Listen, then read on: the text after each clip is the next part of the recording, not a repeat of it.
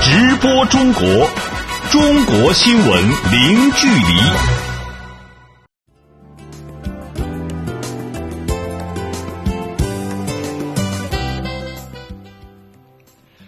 这里是直播中国节目，听众朋友您好，我是主持人林飞。您好，我是主持人小倩。来看今天节目的主要内容：中国国家主席习近平同美国总统特朗普开始举行中美元首会晤。中方回应韩国试射导弹，呼吁各方保持克制，避免相互刺激。中国将实现土地供应分类调控，严防高价地扰乱市场预期。中国一季度就业形势开局平稳，将实施更加积极的就业政策。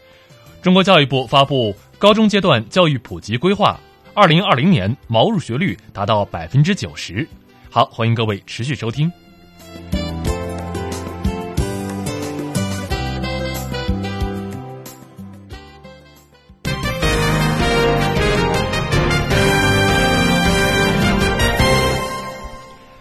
当地时间六号，中国国家主席习近平在美国佛罗里达州海湖庄园同美国总统特朗普举行中美元首会晤，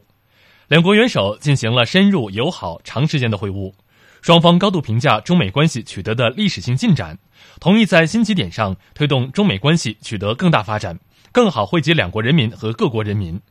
那么，有关这次会晤的相关情况，我们连线正在前方采访的记者蔡静彪。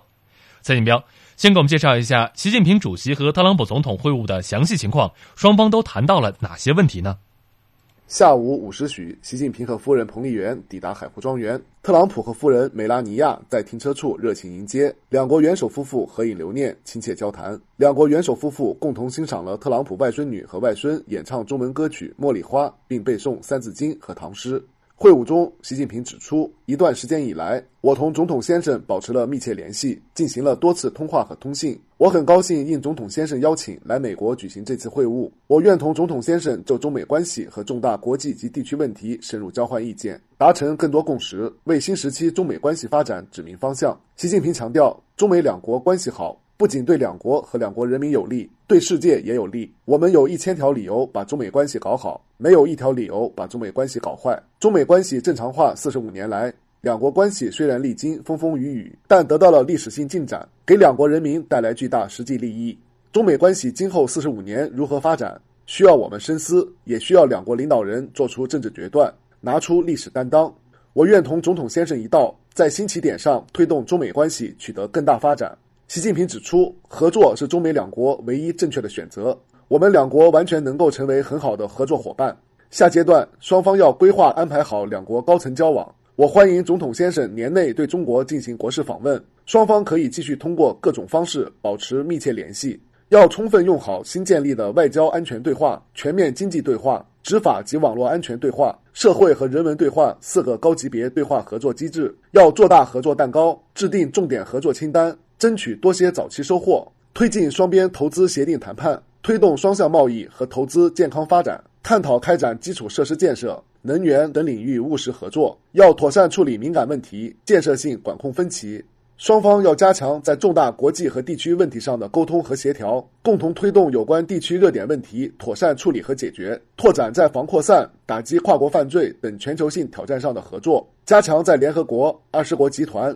亚太经合组织等多边机制内的沟通和协调，共同维护世界和平、稳定、繁荣。特朗普再次欢迎习近平主席到访海湖庄园。特朗普表示，美中两国作为世界大国，责任重大，双方应该就重要问题保持沟通和协调，可以共同办成一些大事。我对此次美中元首会晤充满期待，希望同习近平主席建立良好的工作关系，推动美中关系取得更大发展。特朗普愉快接受了习近平主席发出的访华邀请，并期待尽快成行。中美两国元首还介绍了各自正在推进的内外优先议程，并就有关地区热点问题交换了意见。嗯，那么再给我们介绍一下当天晚宴的相关情况。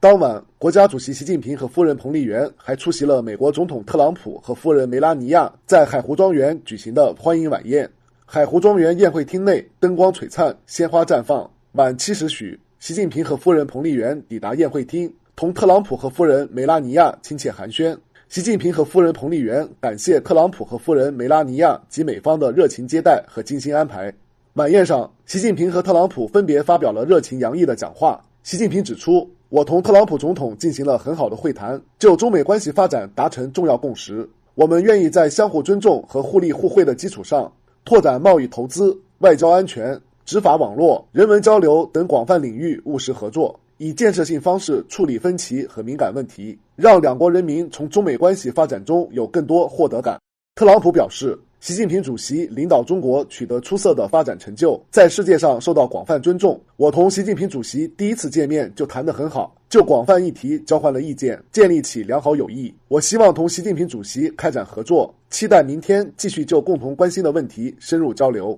两国元首就共同关心的国际和地区问题深入交换意见。宴会始终充满友好气氛。好的，感谢蔡锦标发回的报道。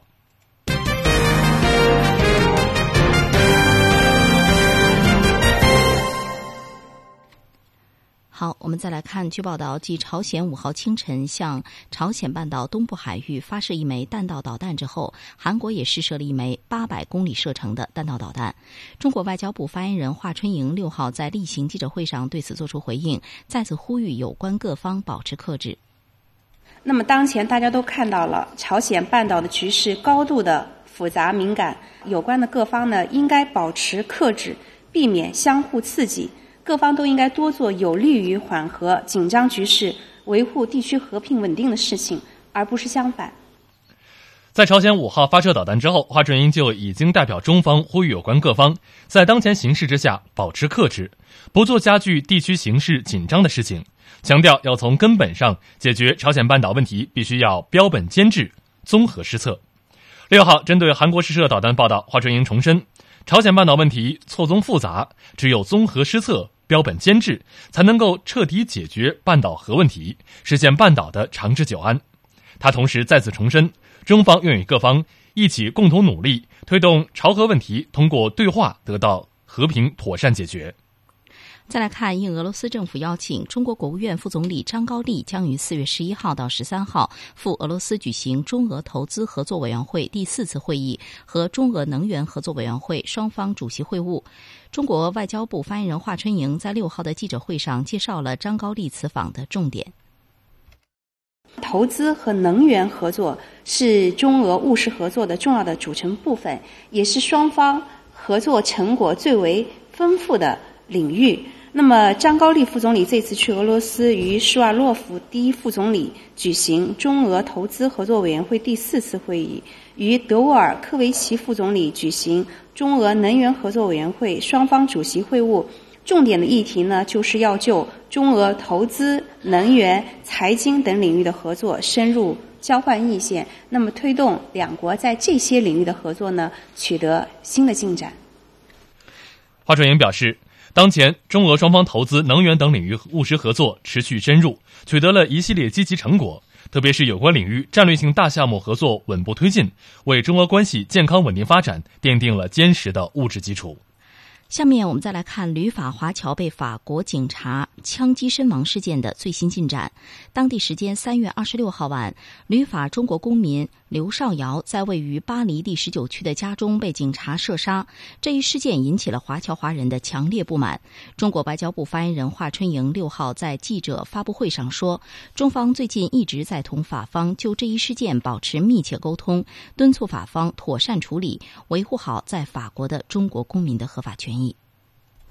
近一段时间以来呢，中方一直同法方就中国公民被法方警察枪击身亡事件保持着密切的沟通和联系。中方呢向法方多次表达了严重关切，要求法方尽快查明真相，公布调查结果，积极回应家属的合理的诉求。法方呢向中方表示，将严肃的认真对待此事，尽快完成调查程序，早日公布事件的真相。保障在法国的中国公民的安全。法国司法部日前宣布，将以涉嫌公职人员故意伤害造成过失死亡为由，对刘少尧被射杀案件进行不具名调查。中国驻法国大使翟俊也于日前同巴黎警察局局长举行了会见，就此事件以及中国公民和游客在法国的安全等问题交换了意见。根据法国媒体的报道。警方日前所做的分析报告显示，刘少尧三月二十六号晚间被法国警察射杀之前，并没有吸毒或者是吃药，但是有饮酒行为。不过，血液中的酒精浓度仅为每升零点七一克。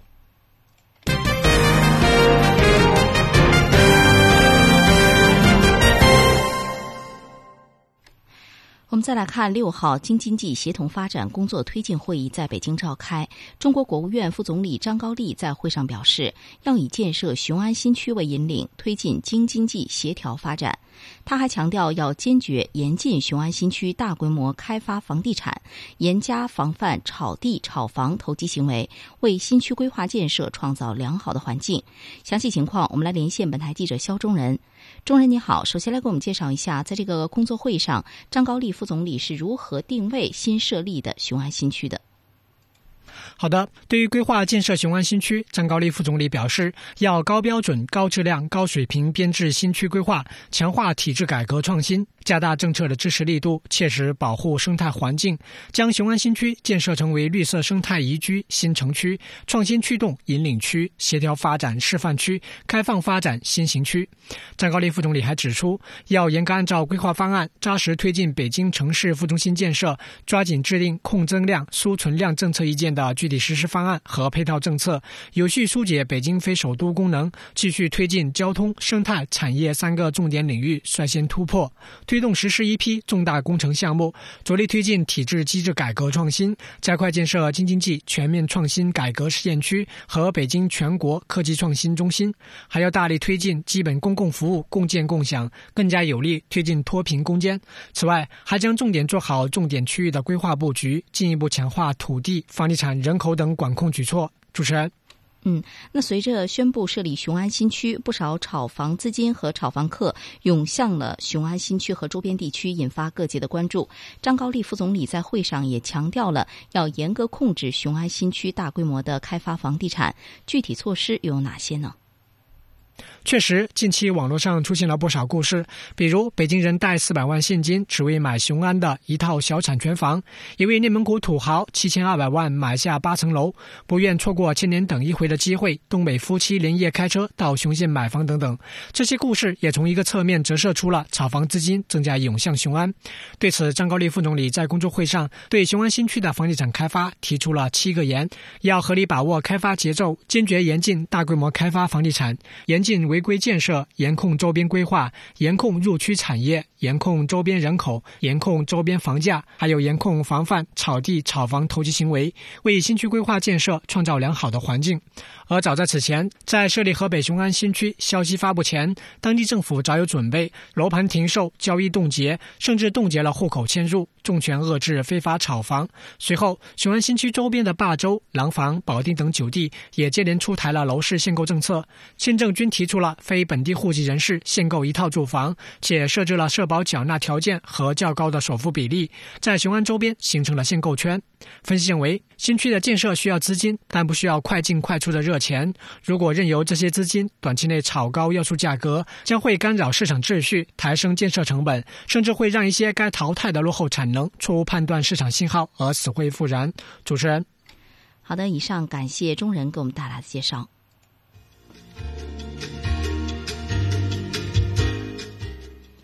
直播中国，接下来我们将关注以下的财经资讯：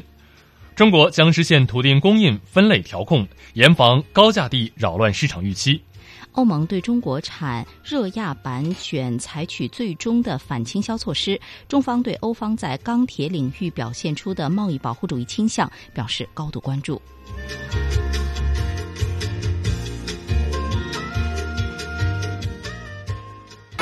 直播中国，中国新闻零距离。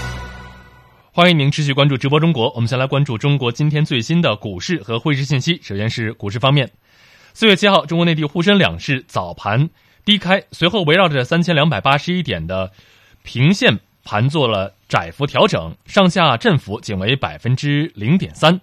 截至收盘，上证综指收报于三千两百八十六点六二点，上涨五点六一点，涨幅为百分之零点一七，成交金额两千六百六十七亿元人民币。深圳成指收报于一万零六百六十九点四八点，上涨十三点三一点，涨幅为百分之零点一二，成交金额两千九百九十六亿元人民币。香港恒生指数收报于两万四千两百六十七点三零点，下跌六点四二点，跌幅为百分之零点零三，成交金额八百八十八点零亿港元。台湾加权股价指数收报于九千八百七十三点三七点，下跌二十四点四三点，跌幅百分之零点二五，成交金额九百九十六点三五亿元新台币。我们再来看汇市方面，四月七号，中国外汇交易中心公布的人民币对世界主要货币汇率中间价是：一美元对人民币六点八九四九元，一欧元对人民币七点三四七零元，一百日元对人民币六点二二五二元，一港元对人民币零点八八七四零元，一英镑对人民币八点六零七三元，一澳大利亚元对人民币五点二零四七元，一新西兰元对人民币四点八一一一元，一加拿大元对人民币五点一四五亿元。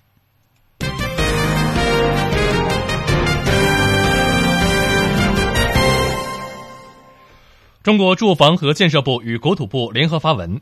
表示要加强土地供应管理和调控，针对全国各地住房需求的不同情况，调节土地供应速度和规模，并从用地层面上严防高价地扰乱市场的预期。那么，详细情况来听本台记者郑智为您发回的相关报道。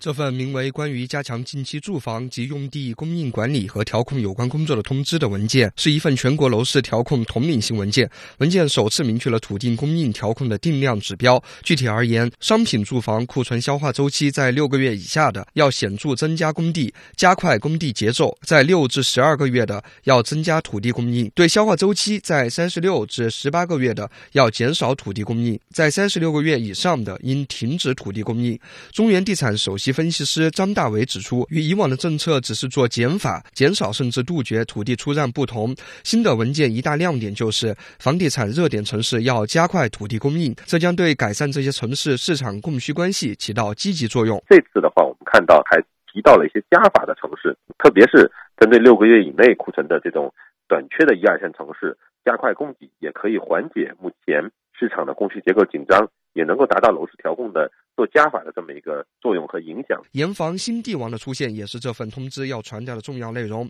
根据通知的要求，各地要结合自身实际和出让土地的具体情况，灵活确定竞价方式，包括限房价、竞地价或者限地价、竞房价，坚决防止出现区域性总价、土地或楼面单价新高等情况，严防高价地扰乱市场预期。张大伟分析指出，二零一七年以来，高总价、高单价的地王数量已经在减减少，叠加上这个政策。后续将会有效减弱资金对土地的影响，它会叠加上目前各地其实已经落地执行的针对土地方面的这种资金管控。的话，应该说它会继续的加强楼市的土地调控，要增加土地出让，稀释这个。资金对土地的热潮。易居房地产研究院副院长杨红旭认为，最新文件体现了因城施策、一城一策的房地产分类调控精神。随着加大土地供应、限地价等政策的落实执行，中国的土地市场有望降温。进一步强调要利用很多的竞价方式，像类似限房价、竞地价、限地价、竞房价等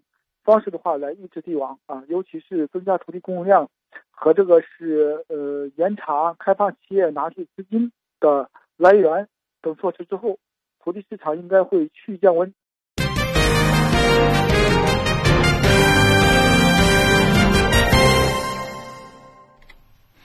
好，我们再来看，欧盟委员会六号宣布，因为中国出口的热轧板卷在。欧洲市场存在严重倾销，决定对中国相关产品征收高额的关税。中国商务部则在当天发表声明，对欧方在钢铁领域所表现出的贸易保护主义倾向表示高度关注。具体情况，我们现在就来连线记者陈宇。陈宇，你好，先来给我们介绍一下欧盟方面针对中国出口的热轧板卷做出的裁决。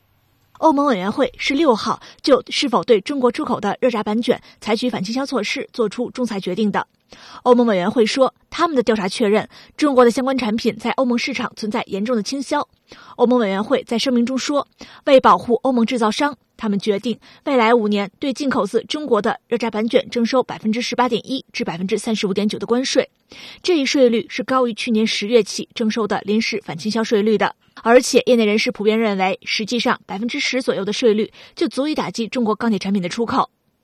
那么，中方对于欧盟针对中国产品推出的这一项这项反倾销措施又有什么样的反应呢？中国商务部贸易救济调查局局长王鹤军六号表示，中国对欧方在钢铁领域所表现出的贸易保护主义倾向表示高度关注。欧委会继续使用不公平、不合理的替代国方法，选用美国为替代国，人为的裁出高额反倾销幅度，严重损害了中国企业的利益。中方敦促欧盟全面履行世贸组织项下的国际条约义务，终止使用替代国方法，公平公正、无歧视的对待中国企业。王贺军表示，二零一六年中国对欧钢铁出口已有明显的下滑。欧委会依据指控、推测和极小的可能性，认定中国热轧板卷产品对欧盟产业造成损害威胁，缺乏事实依据。中方敦促欧方尽早纠正错误的做法，中方将采取必要措施，维护中国企业的正当权益。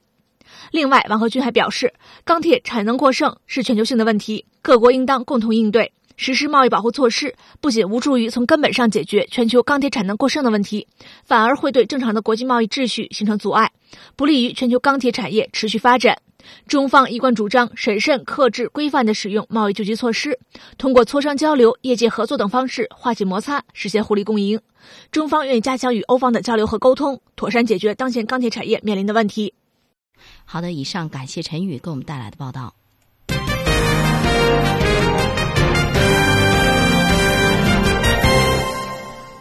直播中国，我们再来关注亚洲开发银行六号在菲律宾首都马尼拉发布二零一七年亚洲发展展望。这份报告认为，中国正在加快推进结构性改革，消费将继成为二零一七年拉动中国经济增长的稳定器。报告显示，二零一六年服务业在中国国内生产总值的比重升至百分之五十二，同比增长了百分之七点八；工业增长率则稳定在百分之六点一。工业增加值占 GDP 的比重为百分之四十，居民消费价格涨幅已经从二零一五年的百分之一点四增至二零一六年的百分之二。报告还显示，二零一六年中国境外投资总额为两千一百一十亿美元，首次超过了外商在华投资总额。亚洲开发银行首席经济学家表示，中国经济正努力向着消费和服务业驱动的模式在转型。我们再来看，二零一七年美国西部国际安防产品展览会于当地时间五号在拉斯维加斯开幕，超过一百五十家中国企业在展会上推介中国最新的安防产品。展会主办方力展博览集团国际部经理查理佩斯说：“参展中国企业的产品质量和技术水平不断提高，体现了越来越强的竞争力。”这次展览的中国企业展区总面积近两千平方米，海康威视、浙江大华、浙江宇视、深圳同维和中国安防技术等中国安防行业龙头企业均在国际区设立展位，重点展示了视频监控、门禁产品、红外热成像、智能锁、生物识别、IT、无人机、智能家居以及公共安全领域的最新研发成果，吸引了众多的参观者。世界经济论坛六号发布《二零一七年旅游业竞争力报告》。这份报告显示，中国旅游业的国际竞争力在上升，在全球排名升至了第十五位。世界经济论坛当天发布的这份双年报告，对全球一百三十六个国家和地区通过发展旅游业创造经济和社会效益的潜力进行了相关的分析，并综合其在旅游环境、政策条件、基础设施和自然资源等四个领域的表现进行排名。中国最新排名比二零一五年提升了两位。那么从具体的指标来看，中国的文化资源和自然资源排名领先。随着对旅游业发展重视程度的不断提高，中国旅游产业在国际开放程度、信息通信、旅游基础设施水平和游客服务水平等方面也都会有显著的提升。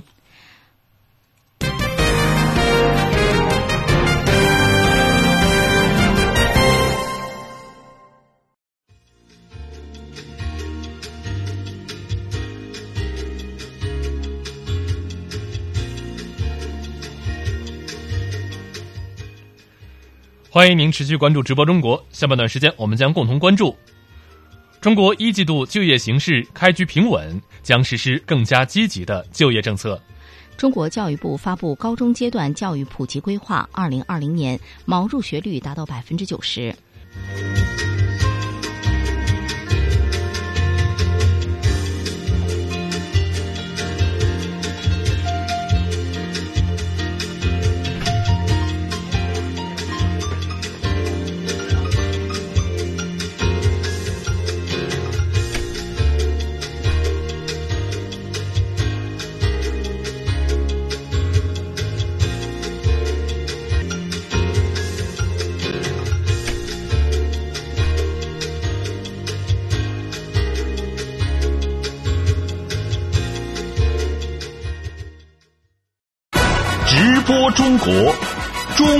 新闻零距离。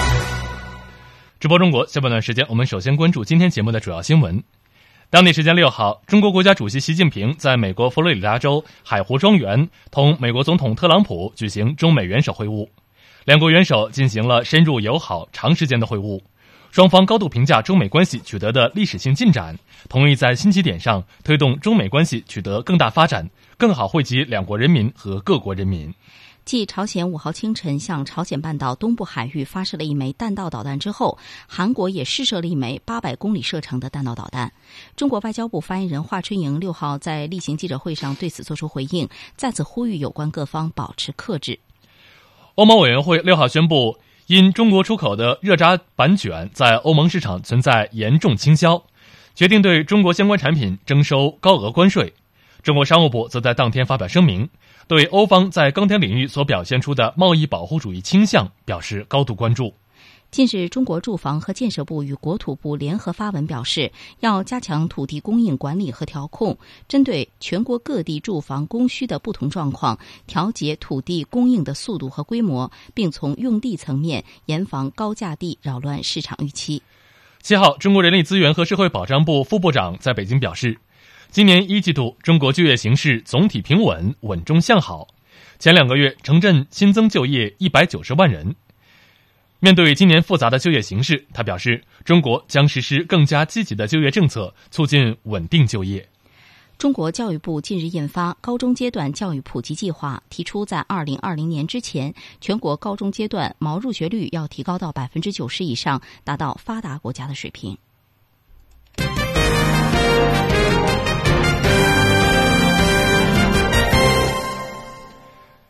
七号，中国人力资源和社会保障部副部长。张义珍在北京表示，今年一季度我国的就业形势总体平稳，而且是稳中向好。前两个月的城镇新增就业近一百九十万人。那么，面对今年复杂的就业形势，张义珍强调，中国将实施更加积极的就业政策，促进稳定就业。具体情况，来听本台记者杨琼为您发回的报道。人社部副部长张义珍当天在国新办举行的政策吹风会上介绍说，近年来中国就业形势保持总体稳定，城镇新增就业连续四年都实现了一千万人以上，城镇登记失业率、调查失业率也都维持在低位运行。今年一季度就业形势温暖开局，延续了总体平稳、稳中向好的态势。就业的主要指标开局良好，我们一二月份城镇新增就业。一百八十八万人，市场的用工需求是回暖的。根据我们的调查统计分析，招聘和求职人数在第一季度都有增加，农村的劳动力转移就业保持着相对平稳。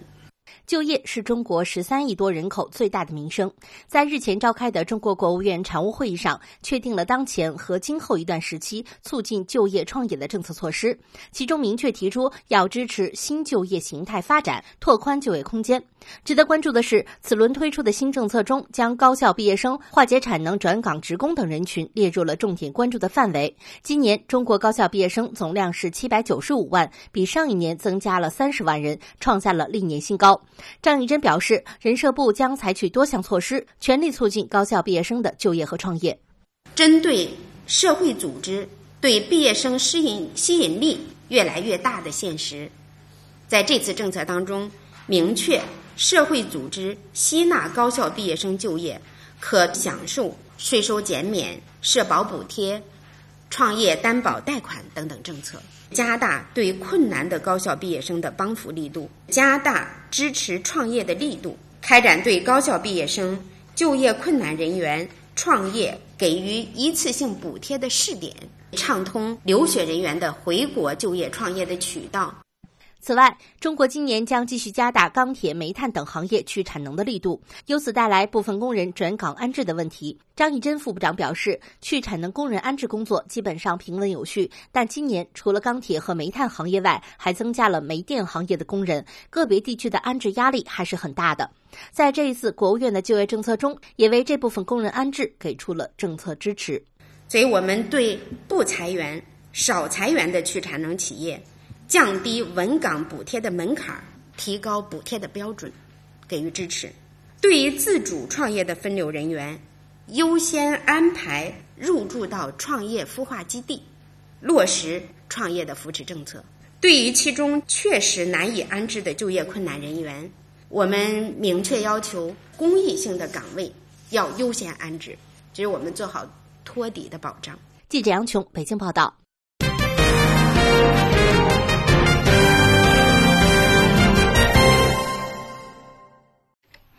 再来看，日前中国教育部等四部门印发了《高中阶段教育普及攻坚计划（二零一七到二零二零年）》，计划要求各省到二零二零年毛入学率都要达到百分之九十以上。数据显示，二零一六年中国高中阶段教育毛入学率已经达到了百分之八十七点五。据教育部基础教育司司长吕玉刚介绍，新印发的这份规划要求，二零二零年之前，中国将普及高中阶段教育，毛入学率将达到百分之九十以上。届时，中国将在高中阶段教育普及率这一指标上达到发达国家的水平。有分析认为，普及高中教育呃阶段的教育目标实现的关键在于政策政策落实，而其中的难点在于保障家庭经济困难学生能够上得起学。吕玉刚说：“落实好普通高中建档立卡等家庭经济困难学生免除学杂费政策，逐步分类推进中等职业教育免除学杂费。”提高中等职业教育国家助学金的资助标准，积极推进家庭经济困难的残疾学生免费教育，不让一个学生因家庭啊贫困而失学。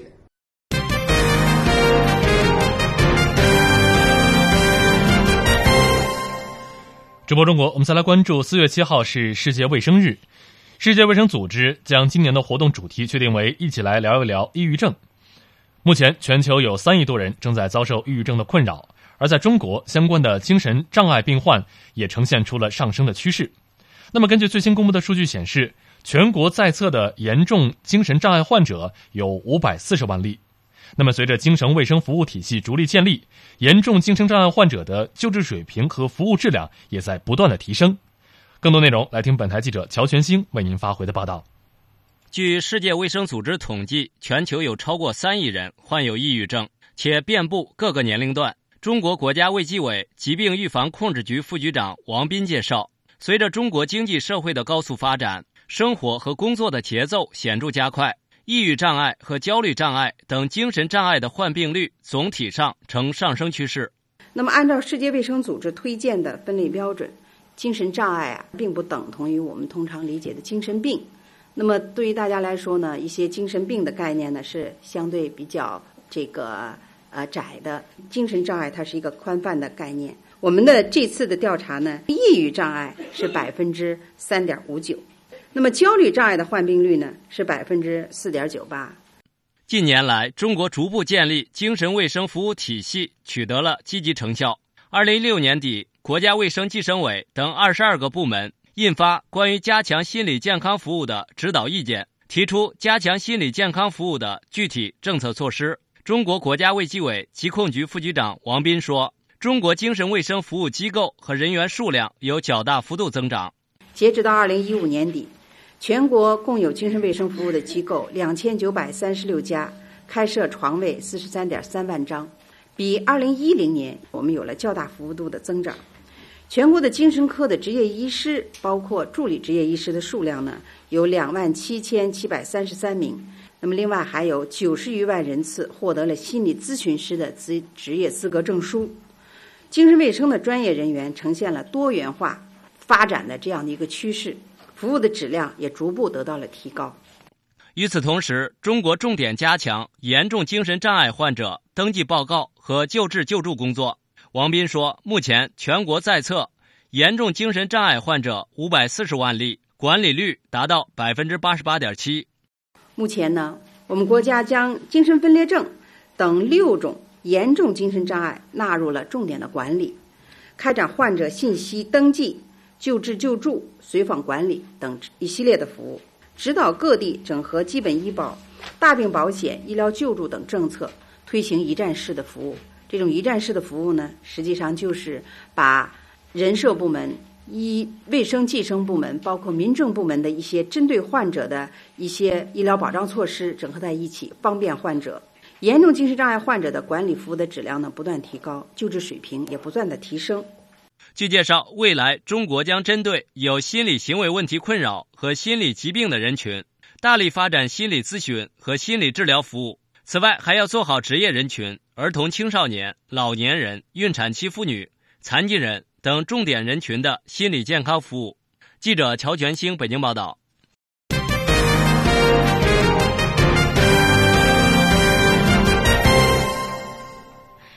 再来看，近日一家出版社的小学语文教材中的个别课文引发部分教师和家长的关注，甚至被质疑是假课文。这些课文大多是讲述外国名人美德的。一些家长和教师发现，教材中的某些内容和历史资料不符，有误导小学生之嫌。这一事件掀起了一股语文教材质疑潮，引起全国广泛的关注。究竟是怎么回事儿？我们来请本台记者柳青来为大家梳理一下。据媒体报道，最近杭州市外语实验小学的校长张敏质疑一家出版社的小学二年级下册语文教材课文《爱迪生救妈妈》。这篇课文主要说的是爱迪生七岁那年，妈妈得了阑尾炎，由于来不及上医院，家里灯光又昏暗，他就想出了用镜子聚光的办法，使妈妈手术成功。上述报道称，还有很多小学教师认为这篇课文并不严谨。爱迪生七岁那年是一八五四年，而世界上第一例阑尾炎手术是一八八。六年，也就是说，爱迪生小时候根本还没有阑尾炎手术。在《爱迪生救妈妈》等课文因真实性存疑，引发社会广泛关注后，近日，中国人民大学附属中学语文教师吴兆华发现，小学四年级语文下册中“尊严”一文也有问题。这篇课文之所以引发吴兆华的质疑，是因为事实经不起推敲。课文说，石油大王哈默早年是难民，但他执意用劳动换来食物，这种对尊重的珍视感动了镇长，最终镇长。把女儿许配给了他，但实际上，大量资料显示，哈默自小家境优越，读书期间就接管了父亲的制药厂，并成为美国第一个大学生百万富翁。这与《尊严》一文所讲的完全不一样。接着，又有一些教材里的毛病被挑了出来，例如对于地震中的父与子这篇课文，有网友指出，文中事件发生的具体时间段里，当地并没有发生那场著名的地震。嗯，好的。那对于这些有毛病的课文啊，出版方面有什么解释？各方的看法又是如何呢？据媒体报道，对于爱迪生救妈妈这篇课文，有关出版社已经给教育部写了相关的情况说明，说这篇文章绝不是杜撰的，它有相应的文章来源。但最近有关出版社在官网发出人民教育出版社关于小学语文教材有关问题的说明，表示已编写的义务教育语文新教材没有选用爱迪生救妈妈等有争议的文章。对于部分小学语文课文中所表达的内容与真实的历史事件存在一定的出入，华中师范大学。学教育学院副院长申国昌认为，其主要原因是课文作者是文学家而不是历史学家。当时选取课文时，编写教材者仅从文学性或教育性角度去考虑其价值，而忽略了对于其历史性和真实性的考察所致。中小学语文课文选取应力求文学性与科学性的统一，可读性与真实性的一致。曾任教育部新闻发言人、现为语文出版社社长的王旭明就此事接受采访时表示：“编写者在编写每一篇选文的时候，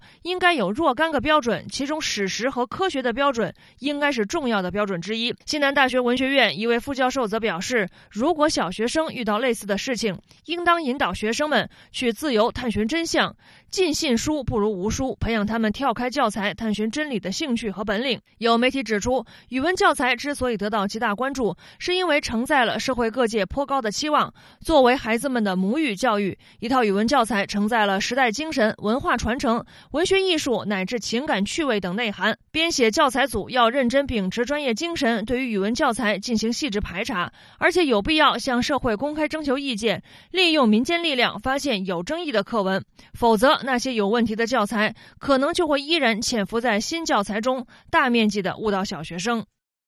嗯，好的。以上感谢记者柳青给我们带来的介绍。直播中国，我们再来关注四月三号到六号，全球最负盛名的少儿出版物博览会第五十四届博罗尼亚国际童书展在意大利博罗尼亚会展中心举行，由三十五家出版单位组成的中国联合展第四次参展了，在汉末书香中与欧美出版强国同场竞技。那么详细情况，来听本台驻意大利记者张锦为您发回的报道。早在二零一四年，中国展团首次整体亮相博洛尼亚童书展，向全世界展示了中国少儿出版的实力。如今，中国少儿出版的国际影响力越来越强，已经成为推动世界少儿出版的重要力量。中国少年儿童新闻出版总社社长李学谦说：“呃，总的规模来说，参加的出版社，呃，去年三十四家，今年三十五家，那这说明呢，这个整个少儿出版行业参与走出去。”这个主动性、积极性更高了，自觉性更强了。再一个呢，对走出去的主要任务，大家呢也都更明确了。过去嘛，可能呢更多考虑呢，到这来看看有些什么好的版权，我们可以引进去，在国内出版。现在把版权输出作为核心任务。我们这一次出来之前。对各家出版社版权输出的情况做下初步的摸底，可能呢大约会有七百项左右的版权输出的成果，能够在这一次博洛尼亚国际童书展期间具体成交。第三个呢，就是我们这个输出的品种更有针对性，更加符合这个国际市场的需要。自二零一四年开始，中国展团每年开辟插画区，举办中国优秀儿童图书插画展。今年的插画区共收录了七十一幅优秀作品，荟萃了当代中国乃至世界优秀的插画家及他们的最新力作。中国插画家把自己的艺术植根于本民族的文化沃土之中，从表现技法到呈现效果，都带着浓郁的中国情感和韵味儿。中国少年儿童新闻出版总社社长李学谦说：“就这个插画艺术本身来说，可能呢，我们的画家水平不会比国际上一流的插画家差。”你比如说，这个有一个目前国际插画界公认的插画奖布拉迪斯拉发，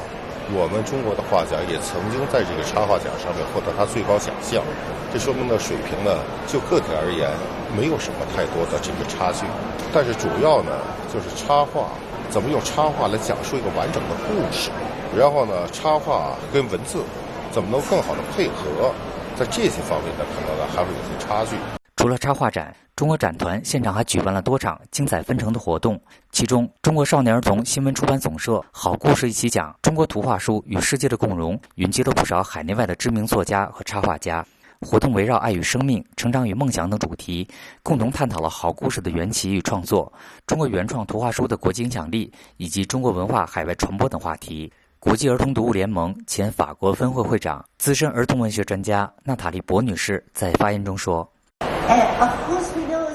众所周知，中国有绘画与书法相结合的伟大传统。我们还知道，这个大国在书籍创作领域也行走在技术发展最前沿。在购买了大量的西方书籍版权后，中国作者、插画家和出版商创作了趣味丰富的图画书。我想是时候去研读这些图画书了。记者张锦博洛尼亚报道。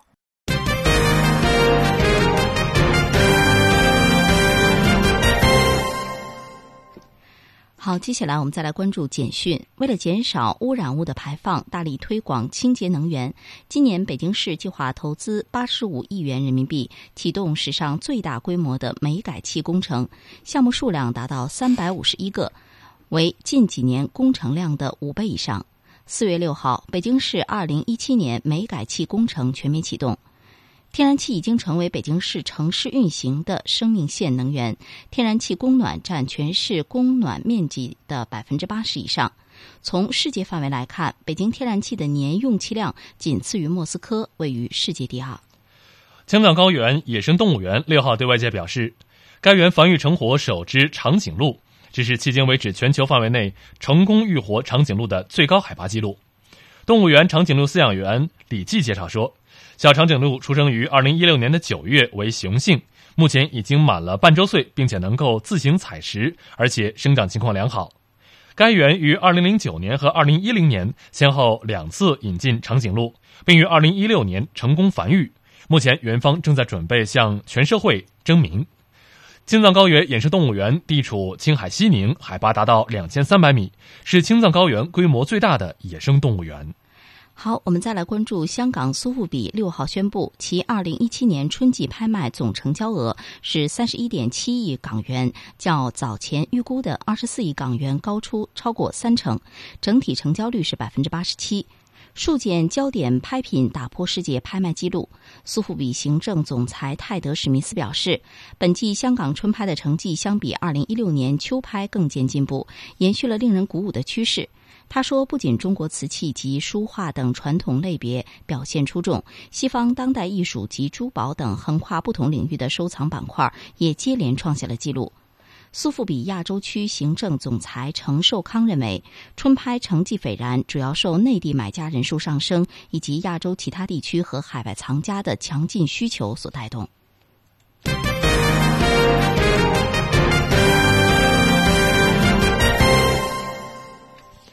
直播中国，我们再来关注今天的体育方面。二零一七年中国国家乒乓球队教练员竞聘结果六号出炉。刘国梁出任中国乒乓球队总教练，龚令辉继续担任女队主教练。男队方面，刘国正、王浩、马林、马俊峰等担任教练，女队教练员为肖战、陈斌、张晴等。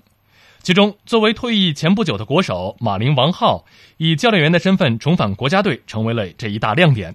而培养出了大满贯选手张继科的肖战，不再担任男队教练员，而是转战执教女队。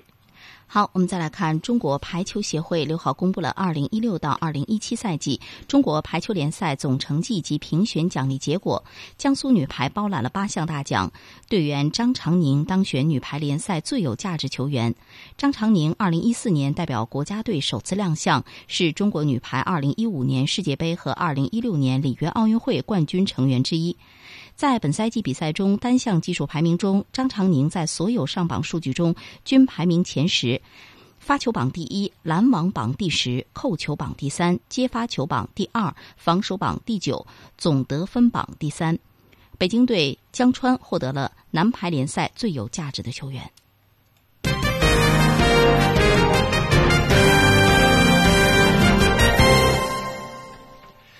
直播中国，下面我们来关注今天海外华人社区发生了哪些新闻。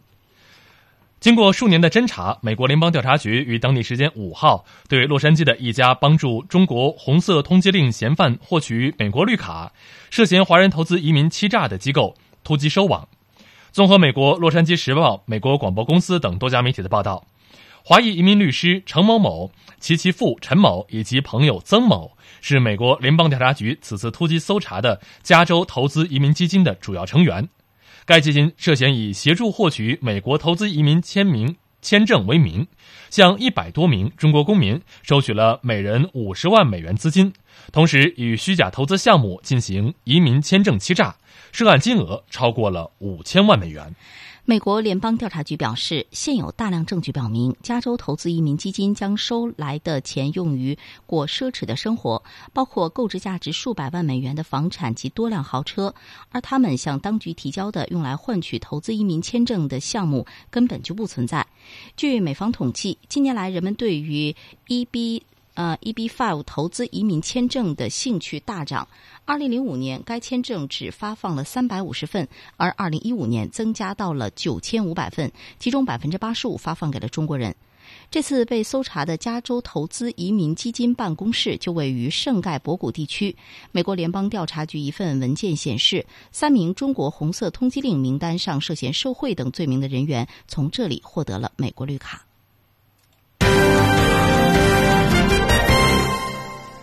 华文华生，我们再来关注中国驻布里斯班总领馆五号下午举行微信公众号启动仪式。总领事赵永琛发布了公众号的首批消息，宣布中国驻布里斯班总领馆微信公众号正式运营。昆士兰州华人华侨、华文媒体、中资机构和留学生代表等五十多人出席了仪式。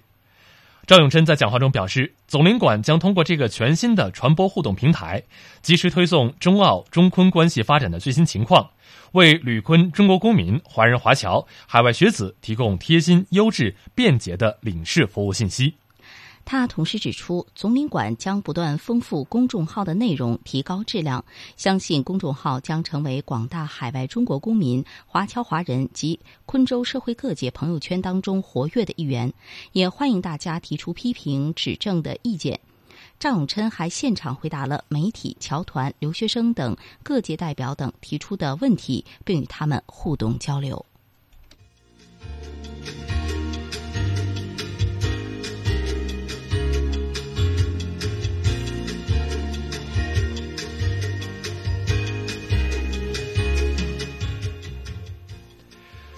直播中国在节目的最后我们来简单回顾一下今天节目的主要新闻。